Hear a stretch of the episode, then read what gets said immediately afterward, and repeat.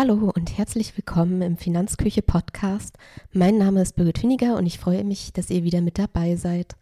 Heute werde ich mal alleine den Podcast machen, denn Christoph ist in seinem wohlverdienten Urlaub. Und da habe ich mir überlegt, worüber kann ich mal reden, wo ich vielleicht auch alleine ein bisschen was dazu sagen kann. Und da war natürlich ganz praktisch, dass ich vor ein paar Wochen meine IHK-Prüfung bestanden habe, nämlich die Prüfung zur Versicherungsvermittlungskauffrau. Und dachte mir, ich könnte vielleicht daraus einen kleinen Blogbeitrag machen. Und da wir uns in der Finanzküche befinden, habe ich den Blogbeitrag auch folgendermaßen genannt, wie ich die IHK-Prüfung geschafft habe, ein Rezept. Gerade in beruflichen Kontexten stehen wir oft vor großen Herausforderungen und dann hilft es einem immer so ein bisschen ein paar Strategien zurechtzulegen, die man verfolgen kann, um eben diese Herausforderungen zu bewältigen. Und mir hilft es dabei, wenn ich einfache Strategien habe und vor allen Dingen, dass ich in den letzten Jahren mich gut selbst kennengelernt habe. Und daraus habe ich ein kleines und einfaches Rezept zusammengestellt und das beginnt mit der Motivation. Motivation ist für mich wichtig, um solche Herausforderungen zu bestehen, gerade auch bei Prüfungen, dass ich ein bestimmtes Ziel habe, auf das ich zuarbeiten kann und auch immer weiß, warum ich überhaupt etwas mache. Und da muss ich ein bisschen ausholen, denn ich habe ja einen Berufswechsel sozusagen hinter mir, der diese Prüfung auch erforderlich gemacht hat. Und da war es mir zum einen wichtig, dass ich eben einen Job mit Erfüllung oder einen Job finde, der mir Erfüllung bringt und einen Job, bei dem ich etwas verändern kann. Und dass es die Finanzbranche geworden ist, hat zum einen eben auch äh, mit Interesse zu tun, Interesse für wirtschaftliche Zusammenhänge, für die Finanzen, meine eigenen und die von anderen Leuten. Und zum anderen hat es eben aber auch ähm, mit meiner Motivation zu tun, in der Finanzbranche etwas zu ändern, nämlich sie fairer und nachhaltiger zu gestalten. Und da bin ich in der Finanzküche ja ganz richtig. Und das war dann auch meine Motivation, die mir geholfen hat, überhaupt diese ganze, den Prüfungsprozess ja, anzustoßen und äh, ja, mich wieder sozusagen in die Bücher vertieft habe, um dann zu lernen. Und der nächste Schritt oder ja, die nächste Zutat in meinem Rezept ist dann der Lernstil. Denn in dieser besonderen Situation kam es natürlich darauf an, dass ich mir viel Stoff in möglichst kurzer Zeit ähm, aneignen kann, um dann eben eine schriftliche und eine mündliche Prüfung damit zu bestehen da war es wichtig für mich zu wissen, welchen Lernstil habe ich, also wie, wann und wo lerne ich gerne, was sind meine persönlichen Vorlieben, was ist für mich am effektivsten. Bei mir ist es zum Beispiel so, dass ich mich erstmal gerne mit einem Gebiet vertraut mache, bevor ich dann wirklich ans aktive Lernen rangehe, dass ich erstmal ein bisschen was dazu lese, zu gucke, was umfasst das Gebiet überhaupt und dass ich dann direkt in die Details reingehe. Und da hilft mir eine Strategie oder eine Form des effektiven Lernens, nämlich das aktive Erinnern. Das ist eine ganz spannende Sache, denn ähm, man hat auch viel in wissenschaftlichen Untersuchungen stützen können, dass aktives Erinnern beim Lernen am effizientesten ist oder mit einer der effizientesten Strategien, nämlich im Gegensatz zum ständigen Wiederholen und sich dadurch Sachen merken, was eher als passives Lernen bezeichnet wird, muss man beim aktiven Lernen sein Gehirn sehr anstrengen und eben aktivieren, also sich wirklich ähm, einen Text vornehmen, ihn lesen, sich danach hinsetzen und aktiv darüber nachdenken, was habe ich gerade gelesen, was habe ich mir davon gemerkt. Und das ist schon manchmal ganz schön anstrengend fürs Gehirn. Und mein Zuckerkonsum war während dieser Zeit auch äh, sehr viel höher als sonst.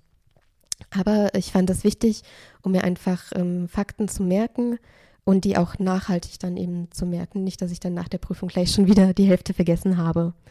Und das Merken und das Faktenlernen ist natürlich die eine Sache. Die zweite Sache ist eben auch, die Dinge zu verstehen und da war es für mich wichtig, dass ich immer, wenn ich ein Problem hatte, wenn ich eine Aufgabe nicht lösen konnte, einfach selber nochmal dazu recherchiert habe.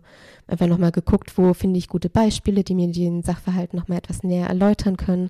Wie kann ich die Sachen einordnen? Bei manchen Sachen wie Kfz-Versicherungen oder so äh, weiß ich leider nicht aus persönlicher Erfahrung, wie das alles läuft. Deswegen habe ich einfach ein bisschen im Internet mir Artikel durchgelesen, um so ein bisschen Gespür dafür zu bekommen, ähm, was ist erforderlich? Worum geht es überhaupt? Worauf muss man achten? Das war die zweite Zutat. Die dritte Zutat ist Zeitmanagement.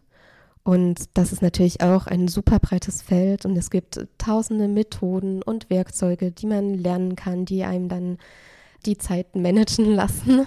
Für mich ist es keine besondere Methode. Ich habe einfach aus der Vergangenheit gelernt, dass ich vor allem Strukturen brauche, in diesem Fall vor allem zeitliche Strukturen. Das bedeutet, ich habe mich ähm, hingesetzt, geguckt, wie ist der Stoff umfasst, wie viel Zeit habe ich bis zur Prüfung, was kann ich pro Woche schaffen. Und so habe ich mir eine Wochenplanung aufgemacht und die einzelnen Stoffgebiete dort einsortiert. Und im nächsten Schritt habe ich mir dann eine Tagesplanung gemacht, mir genau in den Terminkalender reingeschrieben, wann ich was lernen möchte.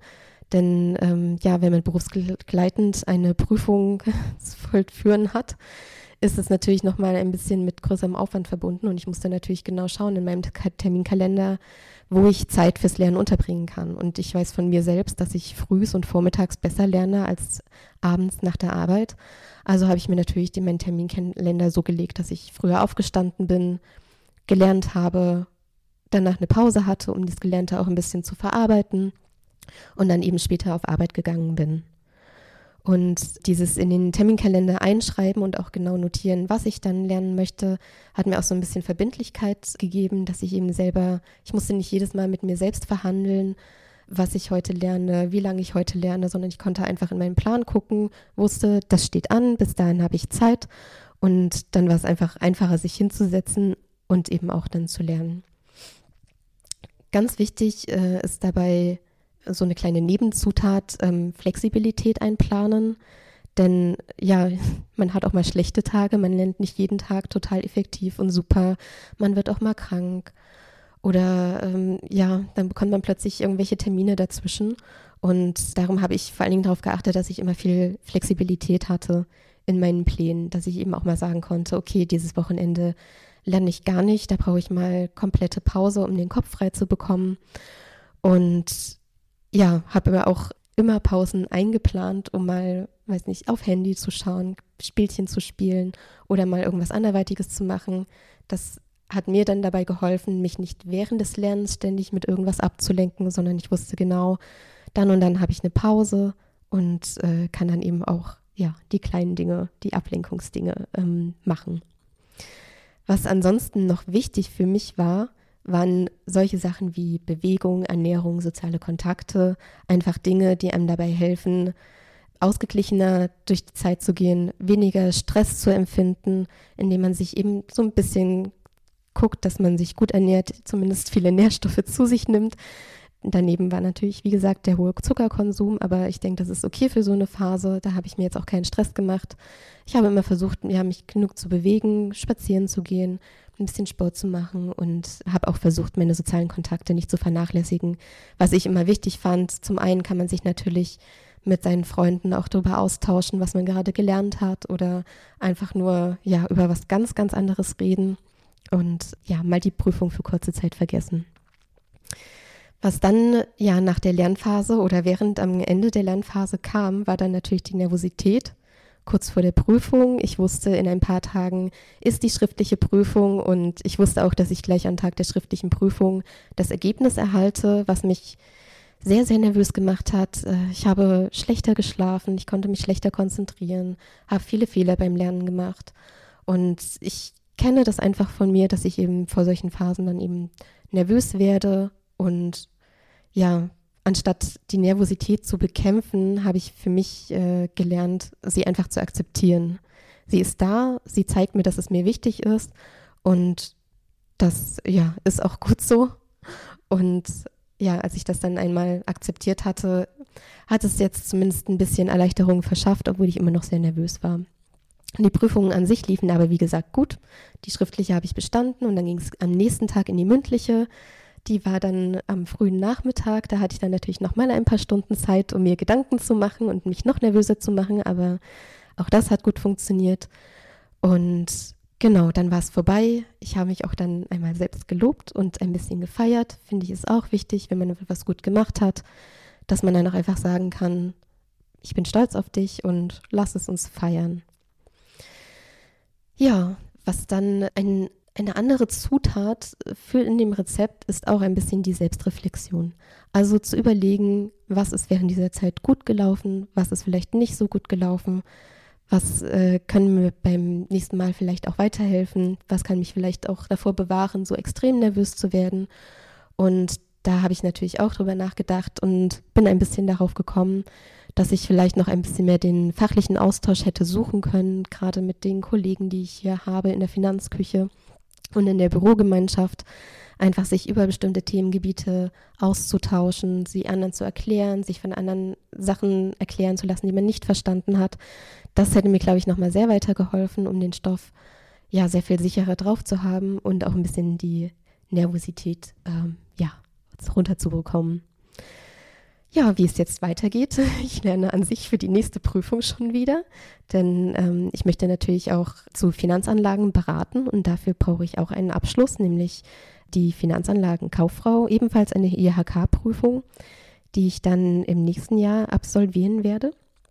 Und ja, ansonsten habe ich mir die Finanzbranche auch ausgesucht, weil es eine Branche ist, in der man immer dazulernt, man sich ständig weiterbilden sollte, weil es immer viel Neues gibt. Immer, ja, neues Wissen kommt dazu, täglich, stündlich. Und somit, ja, habe ich mich dem lebenslangen Lernen verpflichtet. Ja, das war soweit mein kleines, einfaches Rezept. Also nochmal zusammenfassen, am Anfang die Motivation, dann zu wissen, welcher Lernstil am besten zu einem passt, ein gutes Zeitmanagement, was auch den eigenen Bedürfnissen entspricht, die Flexibilität einplanen, um eben auch unvorhergesehene Dinge so mehr oder weniger planen zu können. Und ja, am Ende eine der wichtigeren Zutaten ist aber auch eben sich selbst gut zu kennen. Und das hat mir der Text auch nochmal gezeigt, dass es wichtig ist, ja, zu wissen, warum man etwas macht, wie man in bestimmten Situationen reagiert, wie man mit Problemen selber umgeht, was einen in dieser Situation auch weiterhilft und das ist auch nochmal wichtig, denn wenn man sich selbst nicht gut kennt, sind alle Methoden, die man von irgendwelchen Büchern gelernt hat, irgendwelche Werkzeuge, die man für effektives Lernen oder so gebrauchen kann, sind nur halb so gut, wenn man nicht weiß oder nicht merkt, dass es auch wirklich für einen selbst persönlich passt. Diesen Text zu schreiben hat mir auch dabei geholfen, nochmal drüber nachzudenken, was ich vielleicht beim nächsten Mal anders machen könnte. Und vielleicht hilft mir das Reflektieren auch ein bisschen dabei, bei der nächsten Prüfung nicht ganz so nervös zu sein. Und damit möchte ich mich verabschieden. Danke, dass ihr zugehört habt. Vielleicht habt ihr auch selber ein paar Strategien, mit denen ihr in solchen Situationen immer ganz gut fahrt. Die könnt ihr auch gerne unten in die Kommentare schreiben. Ansonsten hören wir uns beim nächsten Mal dann auch wieder mit Christoph und neuen frischen Finanzthemen. Und bis dahin, ciao.